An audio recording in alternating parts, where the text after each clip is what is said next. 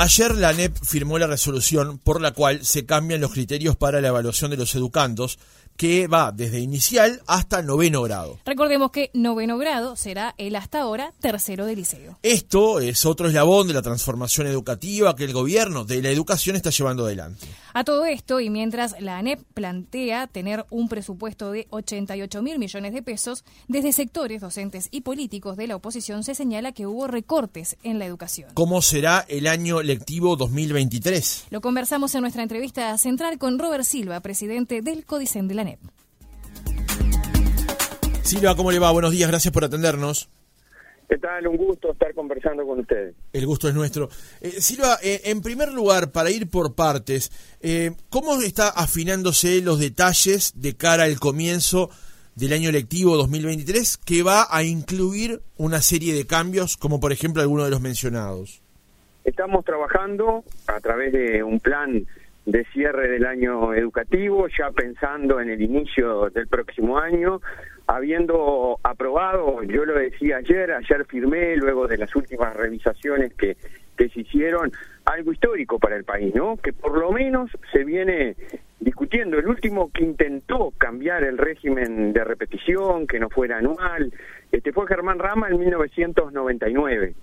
Y desde ese momento el país ha venido discutiendo el tema de la evaluación, sabiendo que la evaluación a través exclusivamente o principalmente desde la repetición todos los años no es un mecanismo eh, pertinente, no es adecuado, incentiva la desmotivación, el abandono y el fracaso educativo de muchos de nuestros jóvenes en situaciones de vulnerabilidad. Entonces, firmamos eso, aprobamos el nuevo reglamento de evaluación, que tiene otras características y las podremos conversar, el nuevo plan de educación básica integrada, tratando de minimizar eh, esa división histórica que el sistema educativo tiene, la primaria por un lado, los liceos por otro, la UTU por otro, poniendo centralidad en el estudiante y en su aprendizaje, y en definitiva aprobamos un plan de educación básica que va desde los tres años a los quince, que es lo que el mundo avanza y en materia de planes y programas se refiere, aprobamos nuevos contenidos, nuevos programas, más de 120 programas y orientaciones para toda esa educación básica integrada de la que hablábamos, todo coronado por un marco curricular nacional que establece 10 competencias generales que los estudiantes tienen que desarrollar mientras transitan por el sistema educativo, saber, saber hacer y saber ser, como a mí me gusta en el marco decirlo, en el marco de una formación integral, y también las progresiones de aprendizaje. O sea que ha sido un año muy intenso en donde, con orgullo tenemos que decir, porque acá ha trabajado muchísima gente, la política curricular, es decir, el qué enseñamos, el para qué y el cómo, está eh, cambiando en este país luego de tantas, tanto tiempo de discusión y deliberación. Bien. Silva, hablando llano, para el año que viene, para 2023, ¿cómo es la escala de evaluación para los educandos? Se lo planteo porque en Uruguay hemos ido y venido con este tema. Del 1 al 6, del 1 al 12, del 1 al 10. ¿Cómo se plantea para 2023? Asociamos mucho la evaluación a la calificación y por eso nosotros resolvimos mantener la calificación. Los sistemas más avanzados van hacia una evaluación que sea conceptual, que tenga niveles de logro de los estudiantes a medida que van obteniendo lo que se espera de los mismos según el criterio establecido en cada nivel educativo. Y por eso eh, e, nosotros tenemos una nueva escala de evaluación que tiene cinco niveles, que va desde el nivel mínimo hasta el nivel destacado, em, en donde en definitiva también esa escala, nivel mínimo, eh, nivel escaso, nivel este, medio y nivel eh, suficiente y nivel destacado, van unidas a calificaciones del 1 al 10.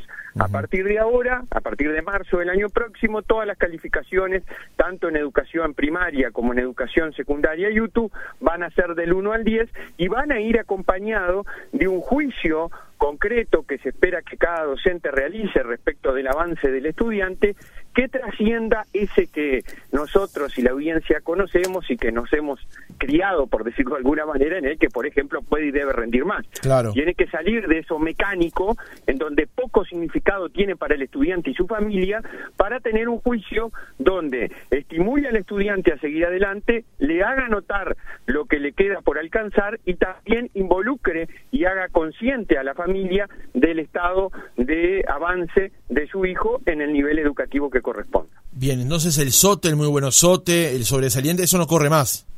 Vamos a ir del 1 al 10. Bien. Bien, bien, perfecto. El mínimo, entonces, eh, Silva, sería el, eh, el no aprobado, sería el, el 5.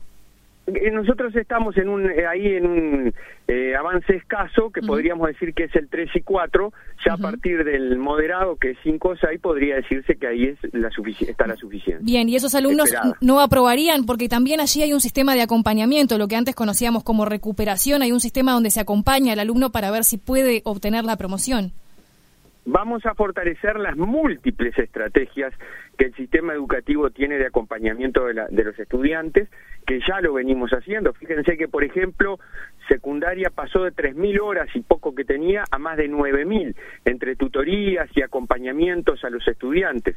Hay que fortalecer no solo el acompañamiento eh, académico, sino también el acompañamiento personal, porque hay diversas situaciones que inciden en la trayectoria del estudiante. Hay muchos dispositivos, maestros comunitarios, maestros de apoyo, que hay que comenzar a trabajar en forma más sistémica y articulada para prevenir lo que a veces no nos pasa, ¿verdad? Ya llegamos al momento de la evaluación final y decimos, bueno, este estudiante no llegó a donde se esperaba y por lo tanto repite. Creo que tenemos que adelantarnos, tenemos que prevenir esa situación y además lo que hemos cambiado que ya la evaluación no es por año. Eh, lo que dice la neurociencia, la psicología, en fin, toda esa evidencia científica que existe, que el año calendario no coincide con el desarrollo cognitivo y emocional de los niños y de los jóvenes, y por lo tanto hay que dar más plazo para que pueda llegar a donde se espera que llegue. Y eso es lo que estamos haciendo y es realmente, quizás ahora no se aprecia, pero es un cambio sustantivo en la evaluación de este país. Bien, Silvia, y entonces, ¿cómo, ¿cómo son los criterios ahora para la no promoción? ¿En qué casos ocurre y qué pasa a partir de ello? Bueno, la no promoción o el- la necesidad de recursar el grado va a estar en segundo de escuela, en cuarto de escuela, en sexto de escuela. Y luego en octavo de liceo, que es el actual segundo año, o de UTU, y el noveno, que es el actual tercer año. Y a partir de ahí, la- el, estudiante, para el caso de que no promueva por no haber obtenido los logros esperados, esto es, hablando sencillo, los aprendizajes, eh, va a, en definitiva, a quedarse en ese grado para eh, reafirmar lo que se pretende que obtenga y a partir de ahí continuar con su trayectoria. Reitero, la llamada repetición, para que la gente entienda, va a estar en segundo de escuela, en cuarto de escuela, en sexto de escuela, octavo de liceo y de UTU, que es el actual segundo, y noveno de liceo y de UTU, que es el actual tercero. Bien. Eh, nos están llegando muchas preguntas de parte de la audiencia. Le paso una, eh, Silva. ¿Qué pasa con los chicos que vienen transitando ciclo básico, lo que sería ahora séptimo, octavo y noveno? Se lo planteo en estos términos. Un adolescente de 8 que acaba de cumplir 13, aprueba primer año de liceo hoy, pasa a octavo grado, pasa segundo por el plan que está cursando. ¿Cómo es eso? Pasa a octavo por el plan 2023. Nosotros hemos procurado con los equipos técnicos que han trabajado de que exista coherencia curricular y que los aprendizajes fundamentales que los estudiantes tienen que tener continúen en el plan nuevo, en el plan 2023 que comenzamos el año próximo. Por lo tanto, un estudiante de primero de liceo o de primero de UTU va a pasar a octavo grado eh, a partir de este plan 2023, eh, teniendo la secuencia en cuanto a los aprendizajes, a los conocimientos que tiene que desarrollar. Eso fue especialmente previsto por los equipos técnicos y ha sido considerado. Bien, Silva, le traslado otra pregunta de un oyente que nos acaba de llegar, que nos, pre- que nos consulta si va a haber alguna especie de manual para que los padres podamos cerciorarnos de todos estos cambios. Sí, estamos elaborando eh, un documento eh, sin perjuicio de que en www.anep.edu.uy tienen los documentos. Entendemos que son documentos técnicos. Claro. Eh, estamos en definitiva elaborando todo un proceso que, que refería a este que refiere a este tema y lo vamos a distribuir este, prontamente en en, a, principio del año o esperemos un poco antes. Bien. Silva, cuando yo arranqué eh, primero el liceo en el 95 había una serie de materias. Geografía, matemática, historia, eh, este, educación física, algunas que me iban mal, otras que me iban más o menos. ¿Cómo es el proceso ahora? ¿Hay materias? Eh, ¿Sigue siendo por la misma razón de cada profesor? Esto hablando de séptimo, octavo y noveno grado. Sí, nosotros vamos a trabajar a través de los espacios que están establecidos, eso es un cambio. Miren, yo digo que acá nosotros tenemos un cambio sustantivo en el qué enseñamos y en el para qué. Y para eso está el marco curricular, están los nuevos contenidos en los nuevos programas. Pero hay una cosa que es bien significativa e importante que también eh, estamos trabajando para, para que se concrete el cambio, que es el cómo. Es decir, cómo un docente, cómo un profesor, cómo un maestro aborda el proceso de enseñanza para impactar en los aprendizajes de los estudiantes. Y para que la gente lo entienda, si nosotros seguimos, como a veces pasa lamentablemente, con viejas prácticas en donde el docente toma y repite lo que leyó desde hace tanto tiempo, en forma consecutiva, año tras año, a los estudiantes que están pasivamente sentados en un, en un banco y replican, escriben, toman nota y luego lo reproducen memorísticamente en un escrito cada una vez por mes, estamos en problemas.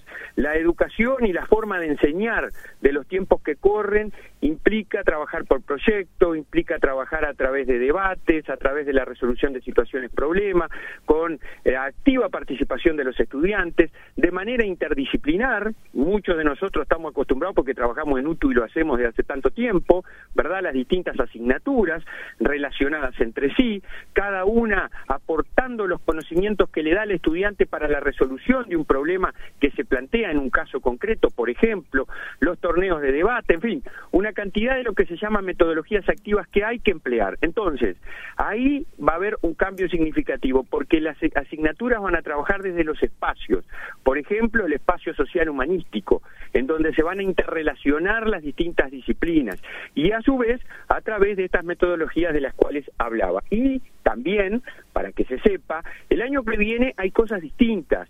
Por ejemplo, hay un fuerte énfasis en ciencias de la computación, en los tres niveles, en séptimo, en octavo y noveno, con distintos énfasis, por ejemplo, la programación, la robótica, en aquella concepción de que el, el, ciudadano del siglo XXI no solo tiene que saber manejar un dispositivo, sino relacionarse y convivir con la tecnología, porque la misma incide en cada vez más aspectos de su vida actual y futura. También van a estar las ciencias del ambiente con distintos énfasis para concientizar a las futuras generaciones del tema sustantivo que es el ambiente y el desarrollo sostenible.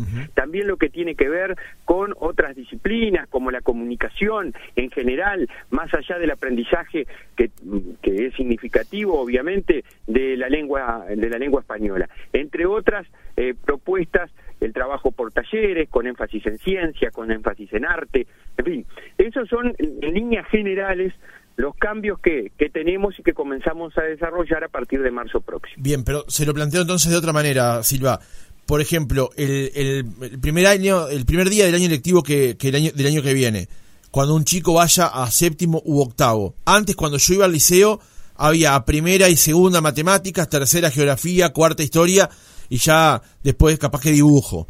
¿Cómo va a ser el año que viene en esa, en esa dinámica? Tu pregunta sencilla sería, ¿las asignaturas van a seguir existiendo? Y la respuesta sencilla es, sí, van a seguir existiendo. Bien, perfecto, perfecto.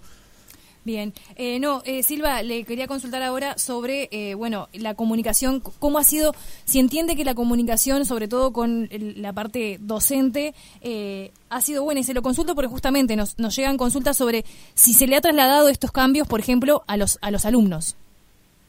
Bueno, nosotros hemos tenido diversos ámbitos con docentes y también con los estudiantes. Este ha sido un proceso que contrariamente a lo que algunos generadores de tantos relatos a través del tiempo eh, llevan adelante, no comenzó ahora. Comenzó en agosto del año 2020 cuando nosotros presentamos nuestro plan de desarrollo educativo al Parlamento. Y a partir de ese momento comenzamos una serie de acciones, se aprobó un cronograma y un calendario donde hubo diversas y múltiples participaciones de distintos actores, no solo de docentes, lo aprobamos en junio del 2021 y hoy en diciembre del 2022 estamos concretando este proceso, un proceso necesario e imprescindible para el cambio educativo que el país requiere. Hemos tenido diversas instancias con los docentes, hemos tenido las asambleas técnico-docentes, la elaboración de los programas participaron más de 100 docentes, muchos de esos designados por las asambleas técnico-docentes de primaria y de UTU, muchos de ellos incluso se mantuvieron trabajando a pesar de que las mesas resolvieron retirarse al final del proceso. Entonces ha habido participación, ha habido diálogo, encuentro con directores, comenzó la instancia de formación, han participado 440 inspectores, más de 2.300 directores, han participado y están abiertos los cursos de formación para más de 22.000 docentes. Entonces ha habido un proceso, pero que lógicamente tiene que continuar porque es un proceso de construcción continua y entre todos los que intervenimos en esto. ¿no? Claro. Eh, Silva, nos llegan varias preguntas, como le decía, y si la traslado ni, bien eh, como llegan, digamos. Eh, un joven que acaba de aprobar sexto de escuela y va a pasar a séptimo, ¿va a ir al mismo local? ¿Va a ir en la otra frecuencia como cuando íbamos nosotros al liceo? Se lo planteo porque una cosa es lo que dicen los números ordinales y otra cosa es cómo se está planteando el sistema nuevo, ¿no? Excelente pregunta del oyente. Eh, creo que es muy bueno decirlo. La lógica de trabajar con séptimo, de octavo y noveno es para consolidar y desarrollar un sistema que es un continuo, que el estudiante no termina sexto de escuela, como era en otra época, y comienza algo distinto y diferente, con otras reglas de evaluación, con otras lógicas didácticas y pedagógicas. Continúa en su proceso de formación, pero lógicamente, va a salir de un local, de una escuela, y va a trasladarse a un liceo o va a trasladarse a una UTU.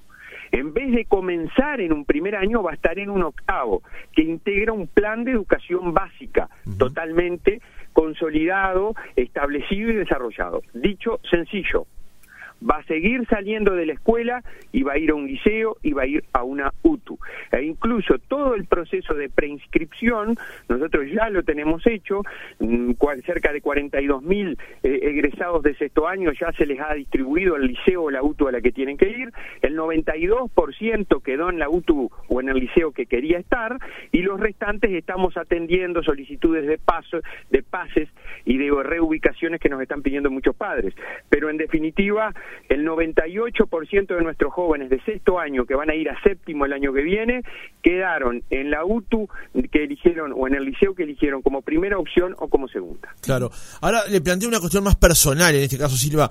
Eh, eh, con respecto al, matiz de sexto de escuela y séptimo de lo que sería este nuevo orden, digamos, sigue generándose ese choque que supone para el educando pasar de una maestra conteniendo todos los contenidos a una serie de profesores para estos nuevos énfasis que se van a poner. ¿No había allí un aterrizaje más suave para realizar para el educando? Sabiendo, y se lo digo de la experiencia personal, ¿no? Sí, sí, comparto contigo. Ese es un, un tema a seguir trabajando. Nosotros optamos en esta instancia de cambio por trabajar desde lo metodológico, es decir, eh, trabajar por cambiar las prácticas de enseñanza que nuestros docentes, desde que se forman hasta que trabajan, muchos de ellos lo hacen desde la individualidad propia de su asignatura, para decir, bueno, acá hay que trabajar colaborativa y coordinadamente las distintas asignaturas. También estamos impactando en quinto y en sexto de escuela para que los maestros también trabajen desde áreas ¿verdad? Ciencias naturales, ciencias sociales, la lengua, la matemática, y pueda comenzar a consolidarse un proceso de rotación de maestros en la misma escuela o entre escuelas, que podría ser algo a explorar a futuro, para consolidar ese proceso de, de y de acompañamiento del estudiante, y para que el cambio, que es el gran problema que el Uruguay tiene, no sea, como tú dices, tan dramático o traumático, que sale de una sola maestra y si bien nosotros ahora bajamos a nueve asignaturas en séptimo grado, eran trece antes, ahora son nueve, más talleres, este, bueno, no sea tan dramático. Em, es un proceso de trabajo que hay que, que lo comenzamos en marzo y que hay que continuarlo. Comparto que es algo desafiante a futuro y que tenemos que avanzar tal como tú dices, porque si tú te fijas, mira, en sexto año de escuela no repite ni el 1% de los estudiantes de la educación pública. Vas al liceo y promedio entre el liceo y UTU 30% de repetición en primero. Bueno, ahí algo está pasando, porque no puede ser que el estudiante deje de aprender en enero y febrero. Entonces, nos desafía mucho como sistema educativo y entre otras cosas, este proceso de cambio de plan que nosotros estamos haciendo, de programas, de forma de evaluación y de forma de enseñar, es significativamente importante. Bien, Silva, usted decía recién algo eh, importantísimo también para señalar.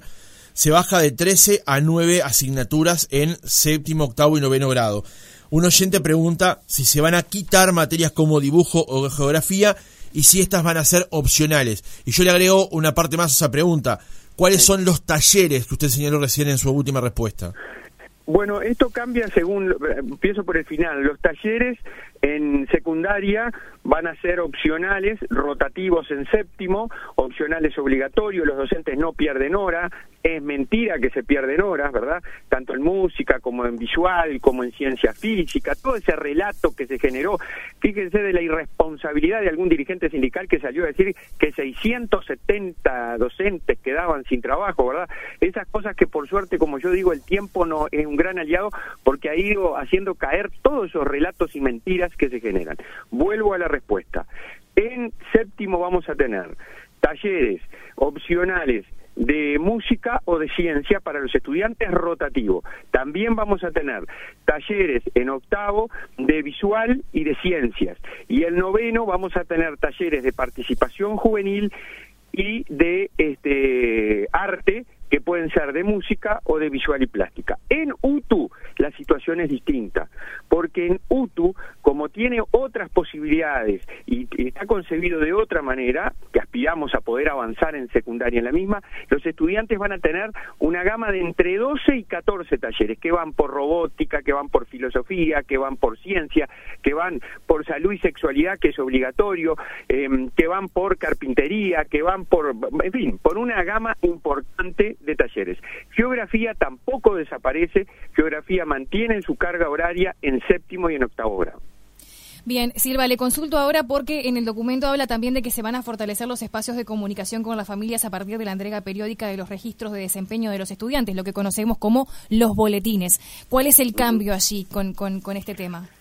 No, el cambio que nosotros creemos que es muy importante es involucrar cada vez más, lo valoramos en la pandemia, a la familia en el proceso de aprendizaje. Y para eso se establecen reuniones periódicas en donde se va a convocar a la familia. Estamos trabajando por un nuevo perfil del ascripto, por un nuevo perfil de otras figuras de acompañamiento en donde el nexo y el vínculo con la familia tiene que fortalecerse y también a través de esta entrega de, de, los llamados boletines para entendernos todos. Sí, el viejo carnet. tiene que tener, no carnet también, que tiene que tener mucho más que la calificación. Tiene que tener una expresión a cabalidad clara de cuál es el estado de situación del estudiante al momento en que el mismo, en que ese informe, ese estado de situación llega a la familia, para que la familia colabore en el proceso formativo, en el proceso de aprendizaje de, de su hijo. Porque esto es fundamental, si acá no se fortalece esa trilogía, estudiante, docente o comunidad educativa y familia, es imposible, sobre todo en los contextos de mayor vulnerabilidad. Así que el propósito de eso tan establecido así es mejorar ese vínculo con la familia. Para cerrar este tema, eh, Silva, se ha eh, conversado en más de una oportunidad con respecto al tema de los contenidos. Por ejemplo, cuando se habla de historia reciente o de la forma de educar con respecto a ciertos aspectos que tienen que ver incluso con, nuestra vida cotidiana, digamos. ¿Hubo cambios en esa materia y hacia dónde apuntan esos cambios? Me refiero como a un macro tema, un macro paraguas, que es la actualización justamente de la forma de educar. ¿La actualización de la forma de educar en general o porque tú mencionaste la historia reciente? Claro, me refiero a, la a lo que se da en clase, digamos, ¿no? Claro, yo creo que nosotros teníamos un problema importante que era eh, programas absolutamente contenidistas y un estilo, a ver, para decirlo de la manera más sencilla posible. Ante lo prioritario era cumplir con un listado de contenidos que cada asignatura tenía y que el docente tenía la obligación de desarrollarlos todos como un fin en sí mismo. Yo tenía que aprender las reglas de la ortografía, por ejemplo. Claro. Pero también, hoy por hoy, tenemos que apostar a que el estudiante, además de las reglas de la ortografía, aprenda a escribir, aprenda a expresarse por escrito, aprenda a expresarse correctamente en forma oral, tengan comprensión lectora y se sepa hacer entender, entre otras variantes que son significativas. Y por eso los contenidos trascienden propiamente hacia lo que son las competencias generales, al desarrollo de mm, destrezas, de habilidades que todo ciudadano eh, tiene que tener. Eh, a ver, el pensamiento crítico, el saber preguntar, el interrogar, el cuestionar, no dar por verdades sentadas todo lo que se me dice o todo lo que aparece en un informativo, por ejemplo. El tener pensamiento creativo, el ser disruptivo el tener pensamiento científico, el saber, el tener pensamiento computacional, el tener la competencia en comunicación, la intrapersonal, el conocerse a sí mismo. Saber, hablando sencillo, de sus defectos y de sus virtudes, el saber trabajar con otros. Entonces, los contenidos de las distintas asignaturas tienen un valor en sí mismo para generar conocimientos, pero el conjunto de conocimiento que los estudiantes obtienen en la educación tiene que apuntar al desarrollo de esas competencias. Por eso nosotros decimos que hay que saber y hay que saber hacer, como pasa a ver en las evaluaciones internacionales, que, que, el país participa y lo hace desde el 2003 en forma interrumpida. Se presentan situaciones para que el estudiante las resuelva a través de lo que sabe, cómo pasa en la vida, ni más ni menos. Nosotros en la vida tenemos un conjunto de problemas, de situaciones a resolver y lo hacemos a partir de lo que sabemos. Y la educación cada vez tiene que apuntar a que desde su propia esencia logre ese cometido. Bien, eh, Silva, le consulto, ahora le cambio un poco de tema y le consulto por la parte presupuestal, porque ha sido cuestionado el tema de si existen los el presupuesto necesario para llevar a cabo esta, esta transformación educativa. De hecho, el lunes, eh, EDUI 21 publicaba un comunicado donde eh, anunciaba el cese de su actividad como, agrupación y allí en su, en, su carta, uno de los puntos que planteaban era justamente esto, que se identificaban problemas eh, de dificultades presupuestales. La consulta es, ¿Existe el presupuesto suficiente para llevar adelante esta, de esta transformación educativa? Nosotros hemos tenido la asignación presupuestal de lo que hemos solicitado para esta primera etapa de la transformación, tanto para los centros María Espínola, como para la transformación curricular, como para los acompañamientos que necesitamos, o sea que los recursos están.